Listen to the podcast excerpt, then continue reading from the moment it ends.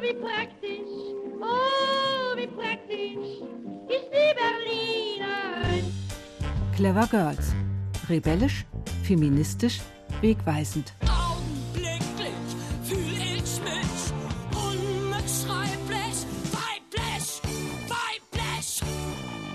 Gibt ganz viele Bücher, Biologiebücher, wo die Klitoris nicht dabei ist. Das ist irgendwie das wichtigste Sexualorgan. Also bitte, bitte, bitte. Da müssen die teilweise das Jungfernhäutchen, das es nicht gibt, einzeichnen. Aber die Klitoris ist nicht drauf. Wow, da hat man wirklich Prioritäten gesetzt. Natürlich ist das so, wenn man plötzlich eine Ladung zum Gericht bekommt und plötzlich merkt, oh, äh, jetzt ist hier irgendwas passiert, womit du nicht gerechnet hast. Das ist so krass, dass ich tatsächlich auch wirklich Nächte nicht schlafen konnte. Und das macht ja was mit einem Menschen, auch wenn ich das politisch alles irgendwie sehe und auch dann irgendwann sehr schnell gemerkt habe, ich muss jetzt hier in die Öffentlichkeit und ich muss das durchstehen, wäre ich doch lieber auch manchmal gerne irgendwie auf die Insel. Ja. Ich denke, ach ja, die erotischste Frau ist die, die keinen Bock auf Sex hat. Das kann ja nicht sein. Herzlich willkommen zu Clever Girls. Ich bin Julia Riethammer und ich freue mich sehr, dass Sie uns hören, ob im Radio oder als Podcast, denn wir haben diesen Sommer was Neues mit Ihnen vor. In 13 Folgen treffen wir tolle Gäste und Role Models, Frauen, von denen wir uns was abschauen können. Wir wollen Ihnen Berlinerinnen vorstellen, die aus unserer Sicht mindestens Ehrenbürgerinnen sein müssten. Übrigens, von 121 Berliner EhrenbürgerInnen sind gerade mal sieben Frauen. Kann nicht sein, haben wir uns gedacht. Wir hätten da noch ein paar Vorschläge. Zum Beispiel die Ärztin Käthe Frankenthal. Sie hat sich schon in den 20er Jahren für die kostenlose Freigabe von Verhütungsmitteln eingesetzt und für die sexuelle Selbstbestimmung von Frauen. Und genau darum geht es heute, um die sexuelle Selbstbestimmung. Was wir hier vorhaben, ist, dass wir verschiedene Generationen miteinander ins Gespräch bringen wollen. Und das möchte ich gern heute mit drei Frauen tun, die Sie alle unbedingt kennen sollten.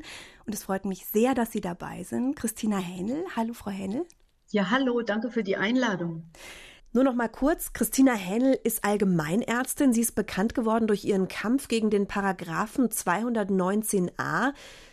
Sie kämpft also dafür, dass Frauen, die abtreiben wollen, sich auch angemessen informieren können. Frau Hennel, was ist denn sexuelle Selbstbestimmung für Sie? Sexuelle Selbstbestimmung beinhaltet ja sehr viel. Also einmal natürlich, dass Frauen selber bestimmen können, wann, wo, wie und mit wem gegebenenfalls sie Sexualität leben dürfen oder wollen. Und ähm, das andere ist, dass sie nicht die Folgen von Sexualität alleine tragen müssen in dem Fall einer ungewollten Schwangerschaft. Und das ist ja mein Hauptthema, dass das quasi immer noch überhaupt nicht so geregelt ist, dass die Würde und die Gesundheit der Frauen beim Thema ungewollte Schwangerschaft irgendwie eine große Rolle spielen würde in unserem Land. Und dafür setze ich mich ein, dass sich das ändert. Also bei Ihnen hat es ganz viel mit dem Begriff der Würde zu tun. Und ja. Mitu Sanyal ist mein Gast. Hallo, Frau Hallo. Sanyal. Ich grüße Sie. Ist Journalistin und Kulturwissenschaftlerin. Sie hat zwei Bücher geschrieben. Eines ist eine Kulturgeschichte der Vulva und in einem geht es um Vergewaltigung. Frau Sanyal, Sie berichten ja als Journalistin viel auch über Themen rund um Sexualität.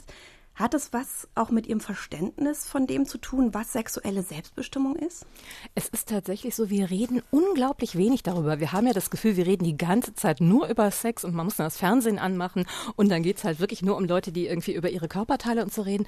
Aber de facto über das, was wir wirklich wollen, was wir brauchen, über unsere Ängste, reden wir verdammt wenig. Und es gibt ja zum Beispiel die sexuellen Menschenrechte und eins der sexuellen Menschenrechte ist es, Recht auf sexuelle Befriedigung. Das heißt natürlich nicht von irgendeiner speziellen Person, sondern wir haben das Recht, uns selber zu befriedigen. Ich habe in meinem Leben, also bis ich mal angefangen habe, mit Freundinnen darüber zu reden, irgendwie, wie machst du es? Denn das hat ewig lang gedauert. Wir haben mal so getan, als hätten wir das alles nicht.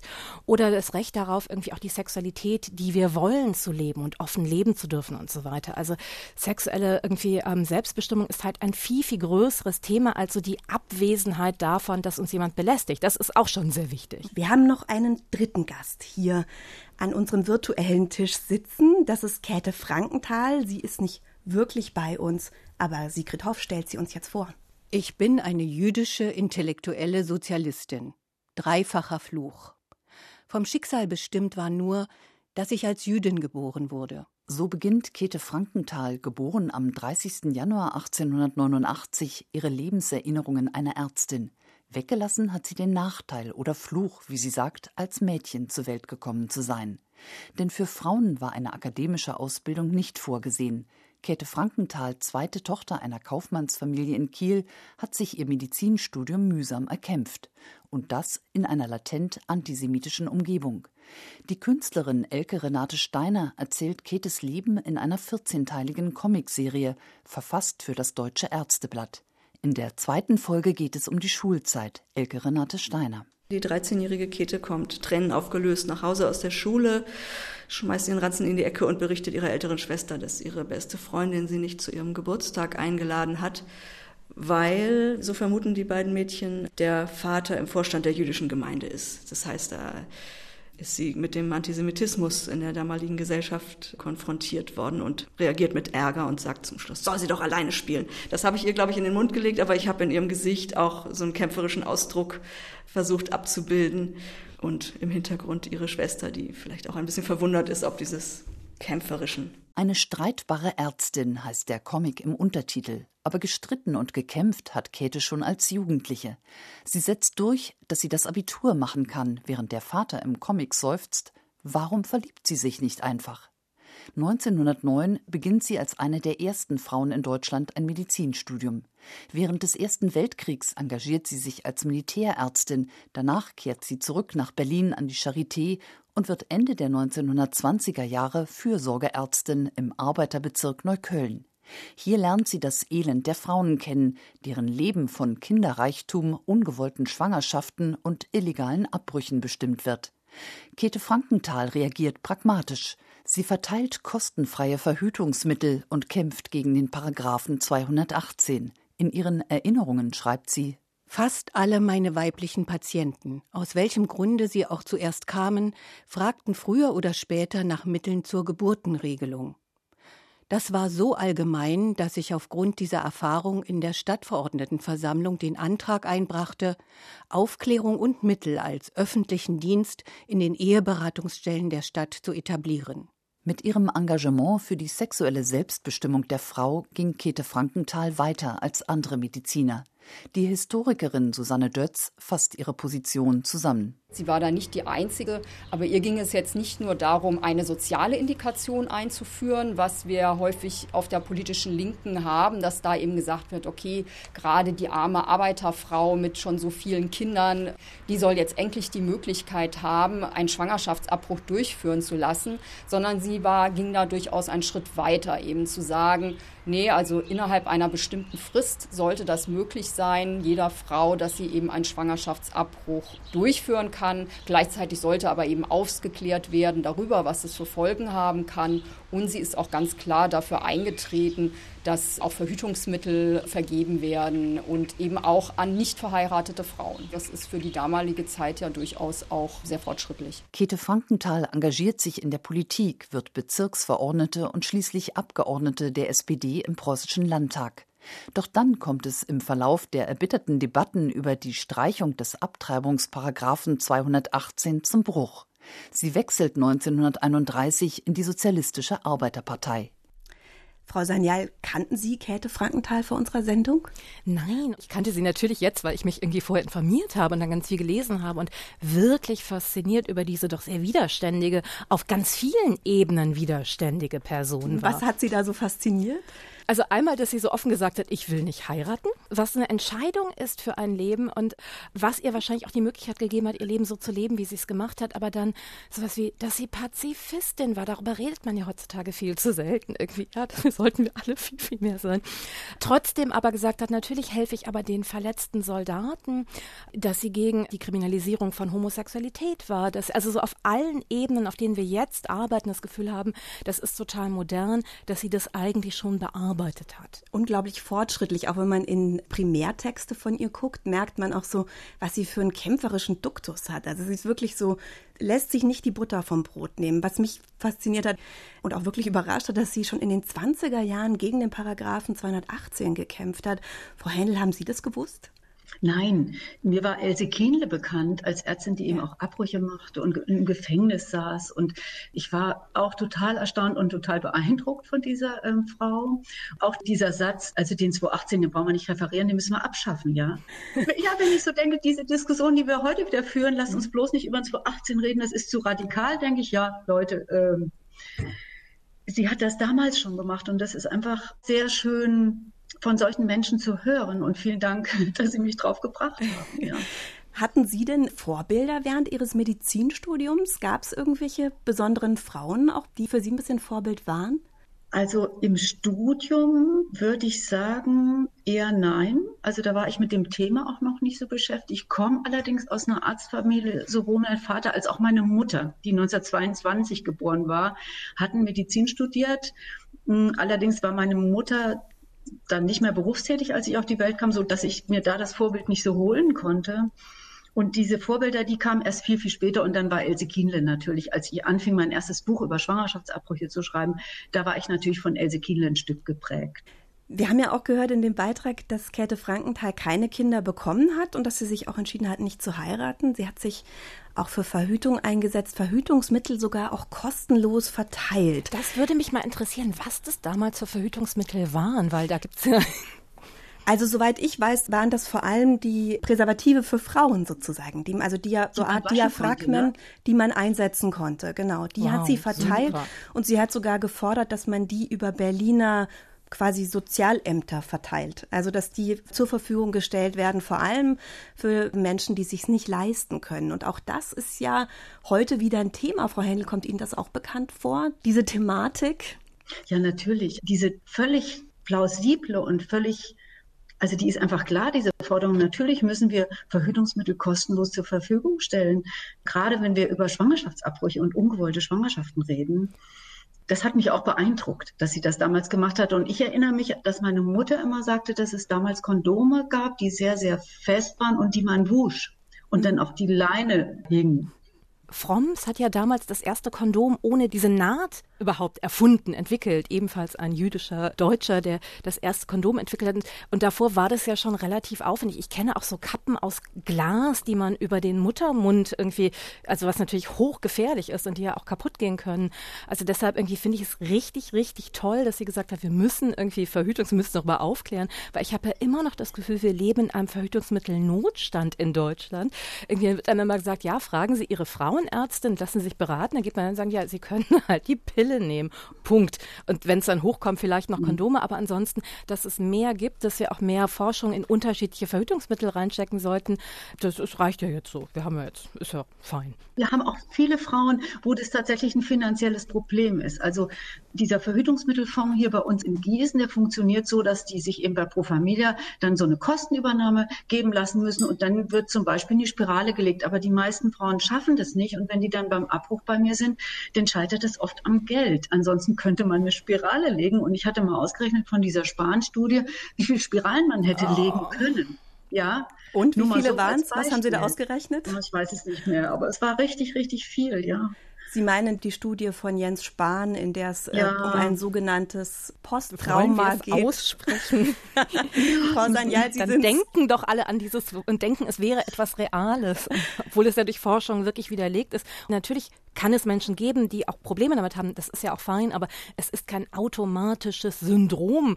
Und in den meisten Fällen ist es tatsächlich nach fünf Jahren so, dass Leute einfach wirklich glücklich darüber sind, dass sie die richtige Entscheidung getroffen haben. Lassen Sie wenigstens für unsere Hörerinnen und Hörer noch einmal kurz erklären. Es geht tatsächlich um Abtreibungen und die Folgen, die psychischen Folgen, sagen wir es mal so neutral.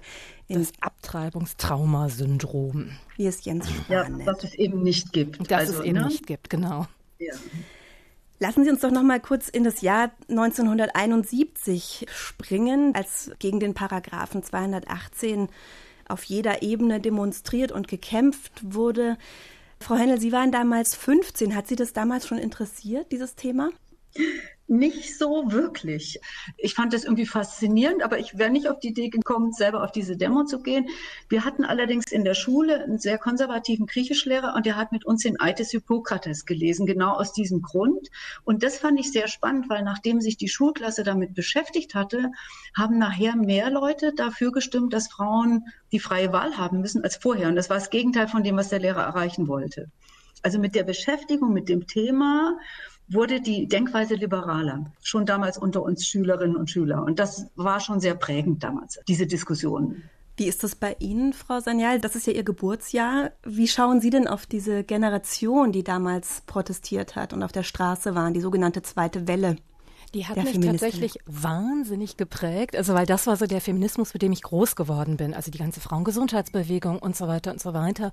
Und ich weiß das über meine Großmutter, also dass die immer gesagt hat, wie wichtig irgendwie die Möglichkeit zur Abtreibung ist, weil meine Urgroßmutter ist halt an einer illegalen Hinterhausabtreibung gestorben, irgendwie was halt so massiv traumatische irgendwie Auswirkungen auf die gesamte Familie hatte und so weiter. Natürlich, selbstverständlich. Also deshalb wurde darüber gesprochen in der Familie? Ja, ja, ja, ja. Also irgendwie auch wirklich als als irgendwie seht ihr, es ist ganz wichtig, dass es möglich ist. Und mhm. sonst wird es viel, viel mehr Tote geben. Und das wissen wir ja. Es wird nicht weniger Abtreibung geben, es werden nur mehr Menschen daran sterben. Oder es wird auch mehr ungewollte Kinder geben mit irgendwie weiteren traumatischen Folgen für alle darin.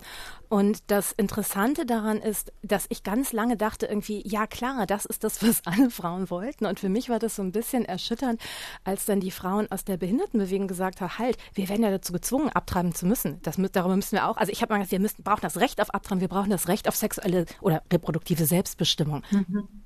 Der Stern hat ja in diesem Jahr dieses Ich habe abgetrieben äh, auf die Titelseite gebracht mit den Frauen, die sich sozusagen öffentlich bekannt haben. Und Sie haben vor nicht allzu langer Zeit in der Missy geschrieben, Sie würden gerne eine zweite Kampagne starten, weil Sie auch gesagt haben, die Feministinnen haben Sie so geprägt. Warum haben Sie das gesagt? Ich würde gerne eine zweite Kampagne starten und zwar, ich habe abgetrieben und es war so und so für mich, weil wir lernen nicht von den Erfahrungen anderer Menschen. Das ist ja, also Menschen sind ja dafür gemacht, wir können, wir sind ja nicht klüger als irgendwie Affen zum Beispiel, irgendwie, aber wir können unglaublich gut voneinander lernen.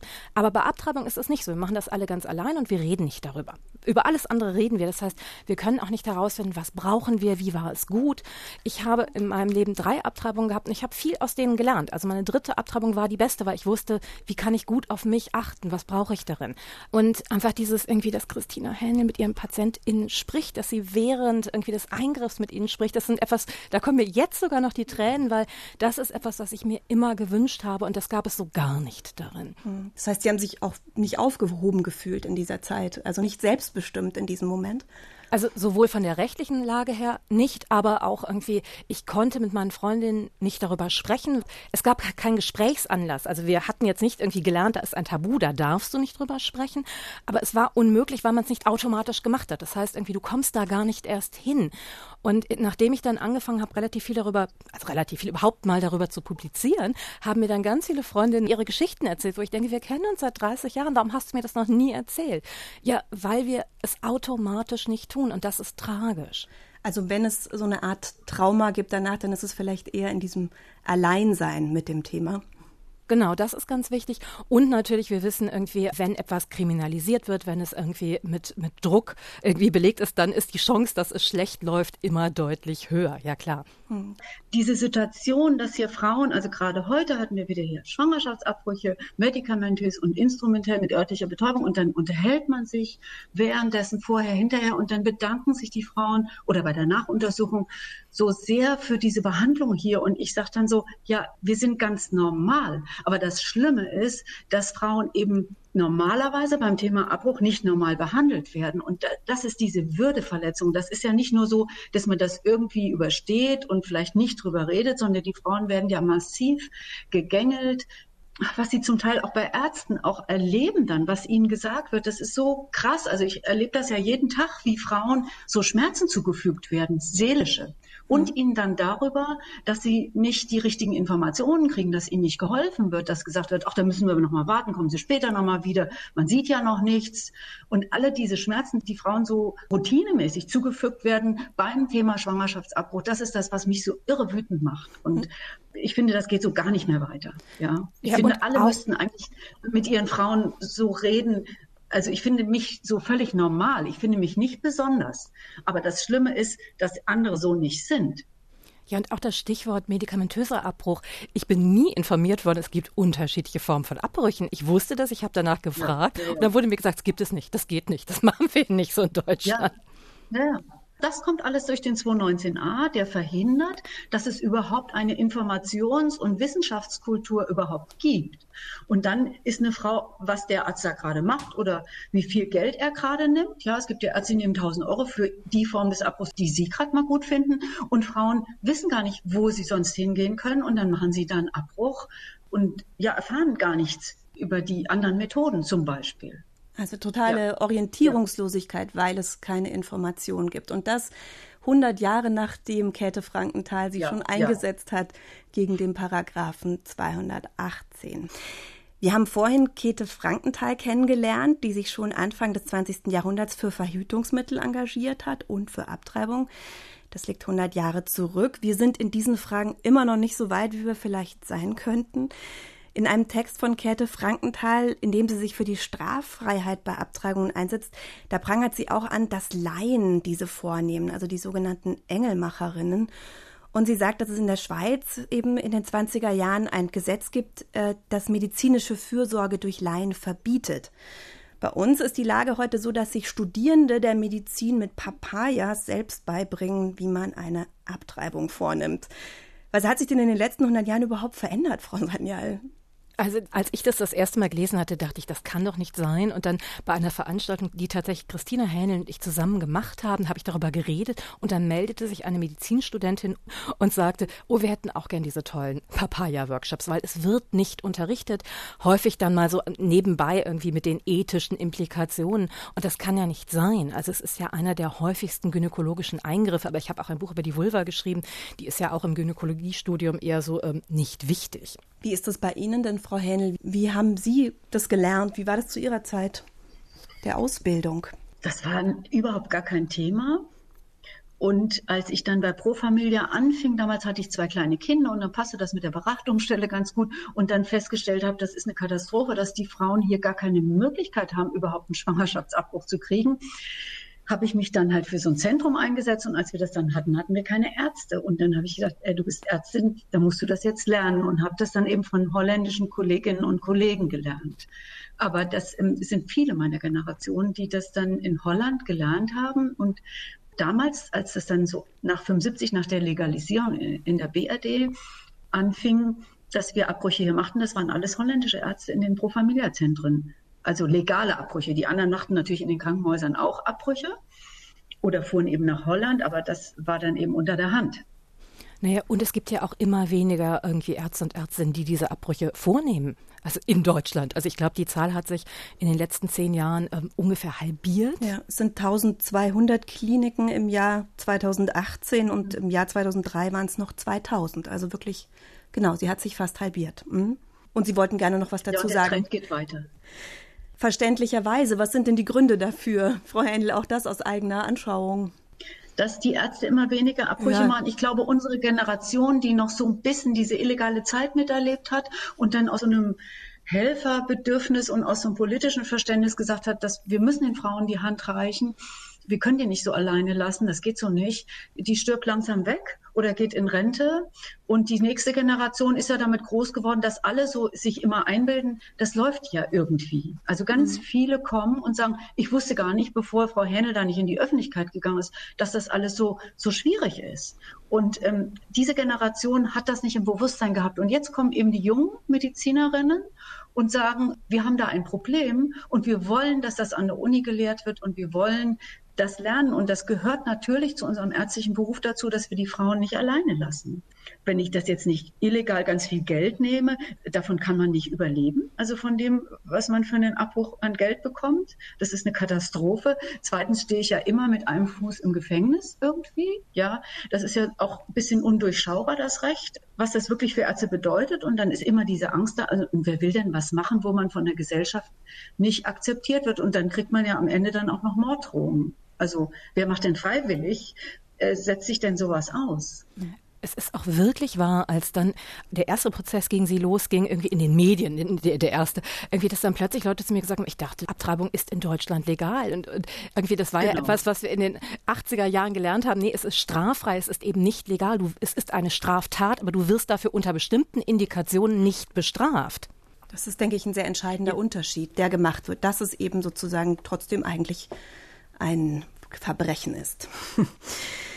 Ähm, ja, das ist das eine und dass Frauen dann eben in die Beratung müssen, obwohl sie vielleicht sich gar nicht beraten lassen wollen und eigentlich die Entscheidung schon klar ist. Das ist der eine Aspekt und der andere ist eben durch den 219a, den ja keiner wirklich registriert hat und wahrgenommen hat, hat es ja dazu geführt, dass in den letzten zehn Jahren alle Ärzte ihre Informationen weggenommen haben äh, weil die ja zu Hunderten angezeigt worden sind und dass wirklich damit die Frauen in diesem Tabu zementiert sind und das auch an den Unis nicht mehr gelehrt wird, das hat alles mit dem 219a zu tun. Ja. Und wenn wir über Konsens reden, sagen wir immer, Konsens ist nur informed Konsens. Also wenn ich Informationen habe, kann ich eine selbstbestimmte Entscheidung ja. treffen. Bei ja. Abtreibung ist das nicht so. Ja. Das sagt die WHO. Ne? Das ist einfach eine Forderung. Es ist eine Grundforderung, dass ich informiert bin. Und warum sollen denn Frauen plötzlich nicht Dinge lesen dürfen, die sie wirklich betreffen? Dann sage ich immer, dann hätte man die auch als Analphabetin lassen sollen wenn man denen nicht erlaubt zu lesen. Also die Information über Abtreibungen gehört ja. ganz bestimmt mit in die sexuelle oder in die weibliche Selbstbestimmung. Ja. So viel halten wir mal fest. Es gibt ja noch einen anderen Aspekt der sexuellen Selbstbestimmung und zwar und auf einer anderen gesetzlichen Ebene, nämlich das Nein heißt Nein, das verschärfte Sexualstrafrecht seit 2016. In Schweden ist ja fast zeitgleich oder ein bisschen versetzt dieses Ja heißt Ja eingeführt worden, wo eben sozusagen der Konsens klar ausgesprochen werden muss. Hier geht es jetzt also darum, dass der Staat etwas vorgibt, ähm, schon sehr ins Intimleben eingreift von Paaren. Kann man auch ein bisschen befremdlich finden, oder Frau Sanyal, wie finden Sie das? Das Problem mit Nein heißt Nein, ich finde es wichtig, irgendwie, dass es im Strafrecht ist, weil vorher gab es ja, es gab eine große Studie der Frauenberatungsstellen, der Frauennotruftelefone, dass es ganz, ganz viele Fälle gab, wo sowohl Opfer als auch Täter als auch der Staatsanwaltschaft klar war, dass da ein explizites Nein übergangen wurde, dass das Opfer das nicht wollte, aber nach dem Strafrecht war es keine Vergewaltigung. Und das ist irgendwie ein riesiges Problem. Was wir einfach haben, ist, dass wir irgendwie, wenn wir über Vergewaltigung reden und denken, haben wir halt irgendwie Geschlechterrollen der 50er Jahre im Kopf. Also eine Frauen, die nie Sex wollen, Männer, die immer Sex wollen, Täter sind immer männlich, Opfer sind immer weiblich. Wir wissen, das ist irgendwie komplexer, aber wir reproduzieren das immer wieder. Das heißt, ich finde Nein hast Nein ganz wichtig. Wenn wir uns Ja hast Ja in Schweden angucken, dann haben wir da das Problem, wer muss das Ja einholen? Das ist der Mann. Der Mann muss nachfragen und die Frau darf dann so irgendwie Daumen hoch, Daumen runter machen. Aber ich möchte ja eigentlich, dass wir auch, auch über Prävention reden, dass wir Leuten irgendwie die Möglichkeit, also wenn wir Leuten sagen, ihr dürft sagen, was ihr wollt, ist es viel leichter für sie zu sagen, was sie nicht wollen. Wir haben eine Verantwortung als Staat und das ist so ein bisschen ähm, zu sagen, ja, dann müsst ihr es jetzt, also in Schweden ist es teilweise, ich weiß das irgendwie von Kollegen, Kolleginnen, dass sich das teilweise schriftlich einholen. Und ich denke, du kannst dir während der Sexualität überlegen, jetzt möchte ich vielleicht es doch nicht mehr. Also es ist eine große Unsicherheit. Meistens wird es nicht angewandt. Juristisch ist es ja auch ganz schwierig nachzuweisen. Aber wir, wir haben diese Mischung aus alten Geschlechterrollen, aber irgendwie, und das ist das wirklich Gute daran, auch wie was, wie das Strafrecht in Deutschland sich verändert hat. Wir hatten ja ursprünglich, also bis 1974 ging es um den Schutz der Ehe und der Familie. Also irgendwie ähm, Homosexualität war irgendwie ein Sexualdelikt, genauso wie Vergewaltigung, genauso wie Untreue, ne? Also und so weiter und so weiter. Das heißt irgendwie, wir haben ja das Sexualrecht verändert von dem Schutz der Ehe und der Familie zur sexuellen Selbstbestimmung. Da sind ja wirklich, wir sind ja große, große, große Schritte gegangen wir haben jetzt ja über Verhütung, über Abtreibung und auch über, über Bestrafungen quasi, also über Gesetze gesprochen. Das sind ja alles auf eine Art irgendwie Verneinungen. Ne? Also es sind sozusagen, es geht immer darum, was, also wir wollen immer irgendwie was loswerden oder ausschließen. Jetzt haben Sie ja dieses Buch geschrieben über die Vulva, was ähm, auch in ihre Promotion, aus ihrer Promotion entstanden ist, eine Kulturgeschichte. War das so eine Art Versuch, der weiblichen Sexualität etwas Positives äh, zu entgegenzusetzen oder das einfach sozusagen mal in den Raum zu stellen und nicht immer nur in Abgrenzung von zum Beispiel dem männlichen Geschlecht? Worum es mir ging, war tatsächlich zu sagen, lass uns über die weibliche Libido einmal reden. Lass uns halt nicht nur irgendwie die, die Frau vor der Sexualität beschützen, irgendwie, sondern die Frau will irgendwie eine sexuelle Selbstbestimmung und irgendwie, die können wir nur haben, wenn wir überhaupt ein Bild davon haben. Irgendwie, was wollen wir? Oder es ist ja zum Beispiel so, dass der Sexualakt, äh, ne, in Deutschland irgendwie wird aus der Sicht des Penis beschrieben, also der heterosexuelle Sexualakt. Ne? Penetration ist das, was der Penis macht. Und ich fand das so toll, als Bini Adamczak vorgeschlagen hat, ach, sie hätte gerne ein Antonym. Also wie sieht das Ganze aus der Sicht der Vagina aus? Und sie sagt, das ist dann die Zirklusion. Und so, ja, hervorragend. Brauchen wir natürlich. Also das ist ja das, was die Vagina aktiv macht. Also solche Begriffe, die sozusagen auch einfach die Vagina und aber gleichzeitig auch eben die weibliche Sexualität sozusagen aktiv beschreibt. Genau, und unseren Blick richten und, und irgendwie leiten dadurch durch die Sprache an dem Punkt. Frau Händel, Sie sind ja auch Sexualtherapeutin. Was begegnet Ihnen denn so, wenn Sie mit Frauen sprechen, ähm, was so die sexuelle Selbstbestimmung angeht? Haben Sie das Gefühl, Sie haben es da wirklich mit, vor allem vielleicht auch bei den jüngeren Frauen, mit sexuell selbstbestimmten Frauen zu tun, die auch gut sprechen können über ihre Sexualität überhaupt? Da hat sich eventuell über die Jahre so ein bisschen verändert, aber also ich habe ja damals auch diese Sexualtherapie-Ausbildung gemacht, weil mich das eben auch total fasziniert hat, weil das eben auch so ein unbeschriebenes Blatt war, die Libido oder die Befriedigung und weil das ja eben gar keine Rolle spielt. Da kamen eben Studien aus Amerika, dass die meisten Frauen ja überhaupt gar nicht sexuell befriedigt sind. Und das war ja genau die Situation in den 80er Jahren, wie ich anfing, beruflich tätig zu sein. Und es hat mich einfach fasziniert und Frauen, die Begierde gezeigt haben oder den Anspruch auf sexuelle Befriedigung gestellt haben, die galten ja als nicht normal. Also man hat ja damals, als die Pille anfing, gesagt, also Frauen sind dann wieder normal geworden, die fingen dann wieder an zu stricken und wollten nicht dauernd Sex während der Periode, was ja völlig abnormal war damals, ja. Und alle diese Dinge.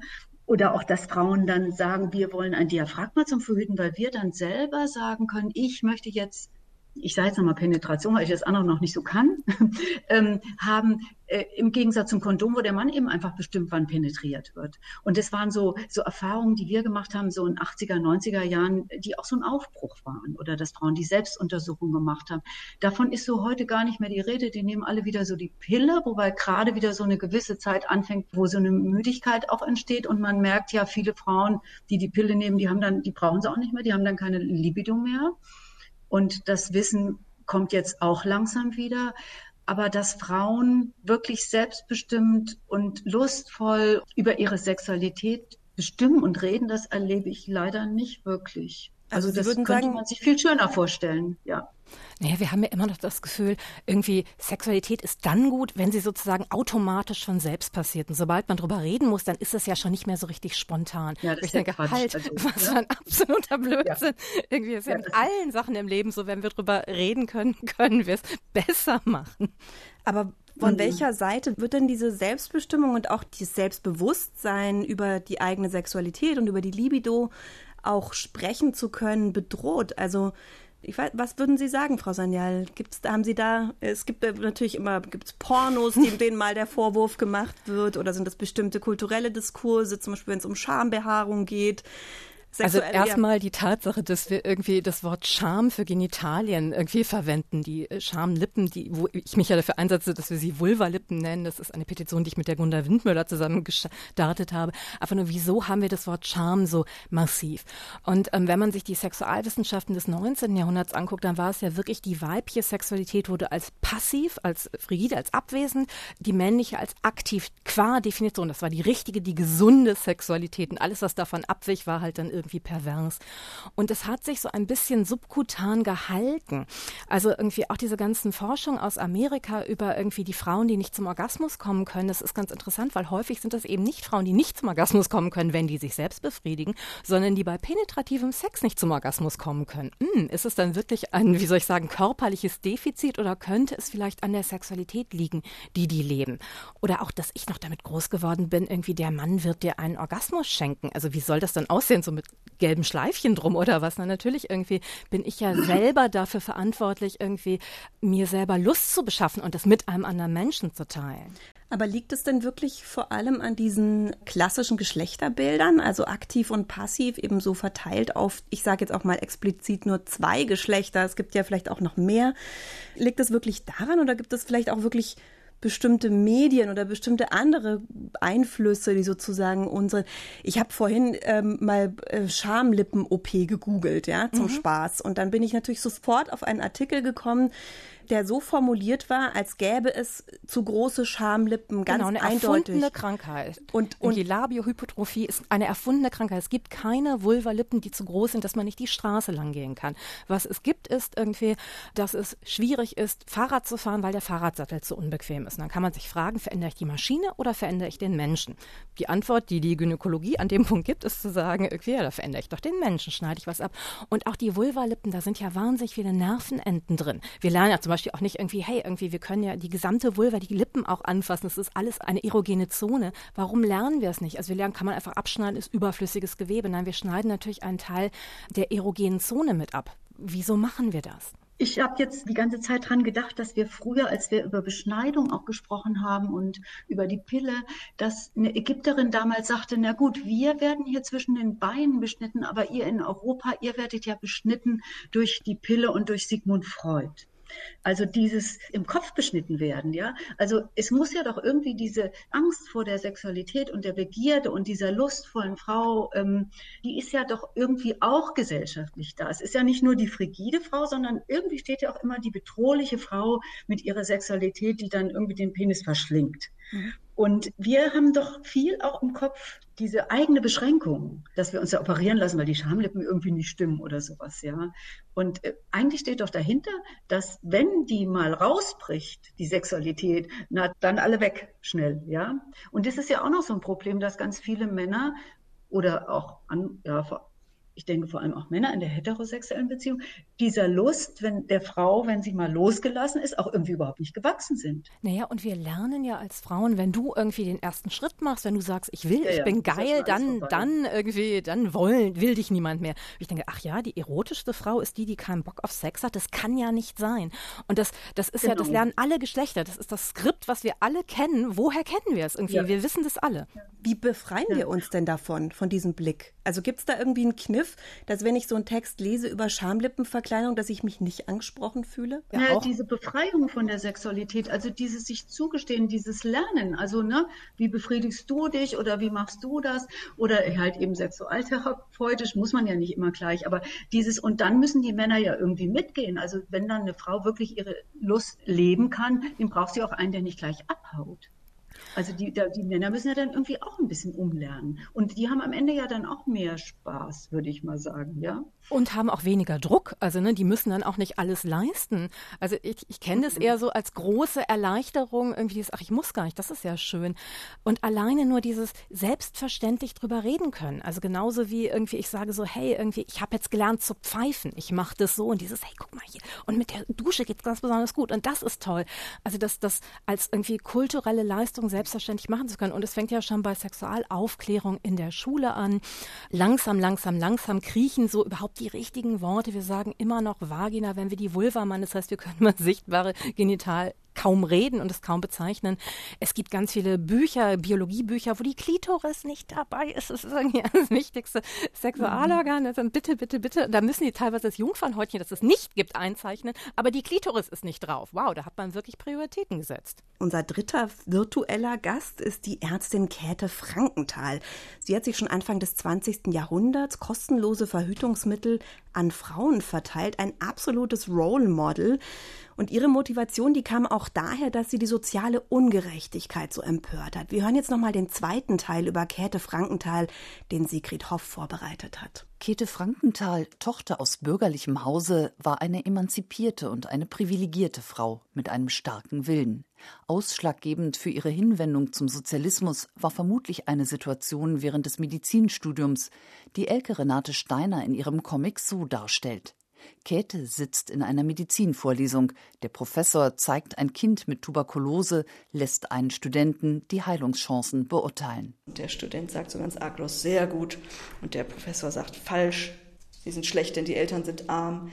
Ernährung und Pflege des Kindes werden nicht ausreichen. Und dann zeige ich äh, Käthe Frankenthals Gesicht, wie sie in dem Moment so eine politische Position einnimmt, weil sie die Zusammenhänge sieht und auch zeitlebens nicht mehr aus den Augen lässt. Die junge Studentin beobachtet ungläubig die Szene und hat ihre Bestimmung gefunden. Sie guckt hier nachdenklich, ein bisschen geschockt. Sie hat so eine kleine Zornesfalte, ja. So, man sieht es rattern so im Hintergrund bei ihr und sie reckt den Kopf so ein bisschen hoch. Ich lege ihr da wahrscheinlich schon ihre Mission so in, in ihre Gedanken. Da will ich hin, das will ich nie mehr vergessen. So, so guckt sie. Im Berlin der Weimarer Republik, wo sie Mitte der 1920er Jahre eine eigene Praxis eröffnet, trifft sie immer wieder auf ähnliche Fälle. Die Medizinhistorikerin Susanne Dötz umschreibt die Situation in der Großstadt. Und die Tuberkulose war ja zum Beispiel ein ganz großes Problem damals in Berlin. Es gab extra Fürsorgestellen auch für sogenannte Nervenkranke, für Suchtkranke. Also das ist sehr ausgebaut worden, gleichzeitig aber eben in der Weimarer Republik ja auch immer wieder sehr schwierige wirtschaftliche Verhältnisse. Sie beschreibt selber noch, dass sie also Menschen mit Hungerödem gesehen hat. Sie führt das Leben einer emanzipierten Frau, wie Susanne Dötz sagt. Sie hat auf die Heirat verzichtet. Das hat sie aber nicht davon abgehalten, durchaus intime Beziehungen zu Männern zu haben. Also da ist sie auch sehr klar dafür eingetreten, für dieses Recht. Sie hat viele Sachen der damaligen Zeit getan, die durchaus ungewöhnlich waren. Also sie hat gefochten, sie hat geboxt, sie hat Kampfsport gelernt. Sie ist als Zigarrenraucherin und Whisky trinkend eine etwas ungewöhnliche Erscheinung für die damalige Zeit. Als die Nazis an die Macht kommen, verlässt sie Deutschland sofort und gelangt über Zwischenstationen 1936 in die USA. Der Anfang dort ist schwer. Die Comiczeichnerin Elke Renate Steiner stellt das Positive in dieser Lebensphase heraus, wie es Käthe Frankenthal auch in ihren Lebenserinnerungen festgehalten hat. Und hat dann erstmal als Eisverkäuferin gearbeitet und das beschreibe ich dann ihre Tätigkeit, wie sie da Eis an die Menschen verkauft und auch währenddessen wieder ein Selbstgespräch sozusagen führt, dass sie eben als Ärztin keine Anstellung findet und kein Geld hat, um in eine private Praxis zu investieren. Aber zumindest habe ich meine Unabhängigkeit und bin sicher vor Hitler. Dann sieht man so die Skyline von New York. Das heißt, sie ist zwar ganz unten, aber hat es geschafft und ist frei. Nach Kriegsende bleibt sie in New York, studiert Psychologie, lässt sich zur Analytikerin ausbilden. Ihrem sozialen Engagement bleibt sie treu, arbeitet für den Jewish Family Service. In dem letzten Blatt des Comics zeigt die Künstlerin Käthe Frankenthal als alte Frau mit Zigarette und legt ihr Worte in den Mund, die sie selbst bereits 1943 formuliert hat. Und sie hat dann ja gesagt, wenn ich mein Leben neu anzufangen hätte, würde ich es nicht ändern, abgesehen von einigen dummen Fehlern. Ich würde den gleichen Beruf wählen, die gleiche politische Tätigkeit, das gleiche freudige Alleinleben. Das hat sie, glaube ich, auch zu ihrem Lehranalytiker gesagt, als sie Psychoanalyse studiert hat, der das mit dem Wort Bullshit quittiert hat. Und hier habe ich es ihr eben am Ende ihres Lebens sozusagen in den Mund gelegt als Fazit.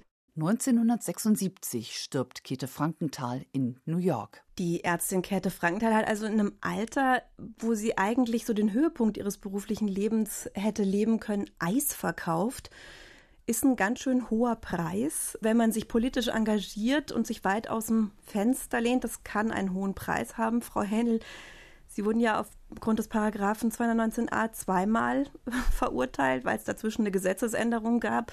Hat sich das alles gelohnt für Sie? Ja, unbedingt.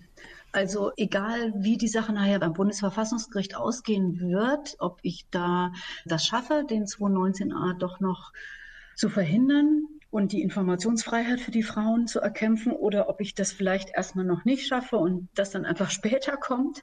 Dieses, dass wir jetzt sprechen wieder in Deutschland, dass das Thema wieder da ist und gerade in der Corona-Krise, wo es ja so extrem schwierig war für Frauen überhaupt den Zugang noch zu finden, habe ich gemerkt, dass die Politik und die zuständigen Behörden auf das Thema ganz anders reagiert haben, als sie es getan hätten, wenn wir nicht schon viele Jahre, also wir haben ja jetzt schon drei Jahre hinter uns, wo wir diskutieren, uns des Themas angenommen hätten. Und allein dafür habe ich gedacht, hat sich das schon gelohnt, weil man damit durch den Frauen den Weg etwas besser ebnen konnte. Es geht ja nicht darum, dass man das Ziel erreicht, das weiß ich ja auch vom Marathon, sondern der Weg ist das Ziel. Also wichtig ist, was ich unterwegs erreichen kann. Wenn man das einmal geschafft hat, dann weiß man, dass man Dinge schaffen kann, wo man vorher dachte, das schaffe ich nie. Und ich hatte ja in irgendeinem in irgendeinem Interview stand dann ähm, hinterher als Titel, ähm, zur Not werde ich Reitlehrerin, weil diese Frage, muss ich am Ende doch ins Gefängnis oder wie geht das überhaupt alles weiter? Die hat sich mir ja schon die ganze Zeit auch gestellt und ich muss mir diese Frage auch immer wieder beantworten mit Ja und ich mache es trotzdem. Genau, wir werden den Paragraph 219 loswerden und unter anderem danke dir. Und egal irgendwie, ob es jetzt oder später passiert, du hast ja. das irgendwie existenziell mhm. mit bewegt. Natürlich ist das so, wenn man plötzlich eine Ladung zum Gericht bekommt und plötzlich merkt, oh, äh, jetzt ist hier irgendwas passiert, womit du nicht gerechnet hast. Also ich hatte damit nie gerechnet, weil ja schon mehrere Verfahren eingestellt waren und du musst jetzt wirklich vor Gericht und du bist da Angeklagte. Das ist so krass dass ich tatsächlich auch wirklich Nächte nicht schlafen konnte. Und das macht ja was mit einem Menschen, auch wenn ich das politisch alles irgendwie sehe und auch dann irgendwann sehr schnell gemerkt habe, ich muss jetzt hier in die Öffentlichkeit und ich muss das durchstehen, wäre ich doch lieber auch manchmal gerne irgendwie auf die Insel, ja, weil es einfach irgendwie so so irre anstrengend war, auch psychisch, ja. Wie ist das denn bei Ihnen, Frau Sanyal? Sie schreiben Texte, auch Kommentare immer wieder. Es gab auch eben einen Text, in dem Sie Ihre Abtreibungen erwähnt hatten. Es ist tatsächlich so, wenn der Gegenwind sozusagen von der anderen Richtung kommt, dann hat man immer noch das Gefühl, okay, du bist, also ne, wenn es dann von irgendwelchen AfD-Lern kommt, und man kann man, online kann man immer ganz schön nachgucken, wo kommen die her. Was erschreckender war, war, dass bei einem der Artikel hat mir eine Freundin geschrieben, wie konntest du das nur sagen, dass du mehr als eine Abtreibung hattest? Sonst denkt, also sonst denken die, eine so intelligente Frau wie du kann nicht richtig richtig verhüten. Und einfach zu sagen, so mhm. nein, das kann aber passieren. Also es hat nichts mit Intelligenz zu tun. In einem fruchtbaren Leben und irgendwie in einem sexuellen Leben kann es dir einfach mehr als einmal passieren, dass du ungewollt schwanger wirst. Das ist irgendwie, das ist normal weiter sprechen, glaube ich. Das ist das, was wir, worauf wir immer wieder zurückkommen. Ich würde Ihnen gerne zum Schluss noch eine Frage stellen, weil wir ja so eingestiegen sind, auch, dass wir über Vorbilder sprechen, dass wir auch Vorbilder brauchen, auch um anderes handeln zu können. Mich würde interessieren, was können wir denn jetzt tun, um dann sozusagen für die nächste Generation ein Vorbild zu sein in Sachen sexueller Selbstbestimmung? Frau Hähnel. Na, bei uns bleiben, irgendwie uns nicht beirren lassen, egal was der Mainstream so von uns will allein so ein, so ein Gespräch jetzt hier oder so eine Käthe Frankenthal irgendwie näher kennengelernt zu haben, das ist ja, das macht ja schon so wahnsinnig Mut. Und ich habe so viele junge und alte Frauen jetzt auf Veranstaltungen gemeinsam erlebt, die gemeinsam sagen, ja, dieses Thema Information zum Schwangerschaftsabbruch, das treibt uns jetzt so um, dass wir wirklich aktiv werden wollen. Und ich finde, das ist ein, eine ganz tolle Stimmung eigentlich da ist. Die müssen wir nur aufgreifen. Frau Sanyal. Außerdem ist Christina Hähnel ja für ganz viele Menschen, die ich kenne, Vorbild, auch für mich. Vielen Dank an Sie beide, an Mitu Sanyal und an Christina Hähnel. Danke für Ihre anregenden Gedanken. Das hat mir wirklich großen Spaß gemacht. Und liebe Hörerinnen und Hörer, schön, dass Sie dabei waren, hoffentlich bis hierher gefolgt sind. In unserer nächsten Folge geht es um Alice Salomon. Und wenn Sie keine der Folgen verpassen wollen, dann abonnieren Sie Clever Girls doch einfach in der Audiothek oder über iTunes. Oder Sie schauen auf unsere Internetseite rbbkultur.de slash clevergirls. Da finden Sie übrigens auch die Buchtitel unserer Gäste, mit denen wir heute hier gesprochen haben. Ich bin Julia Riethammer und die Redakteurin dieses Podcasts ist Dörte Tormelen. Tschüss, machen Sie es gut.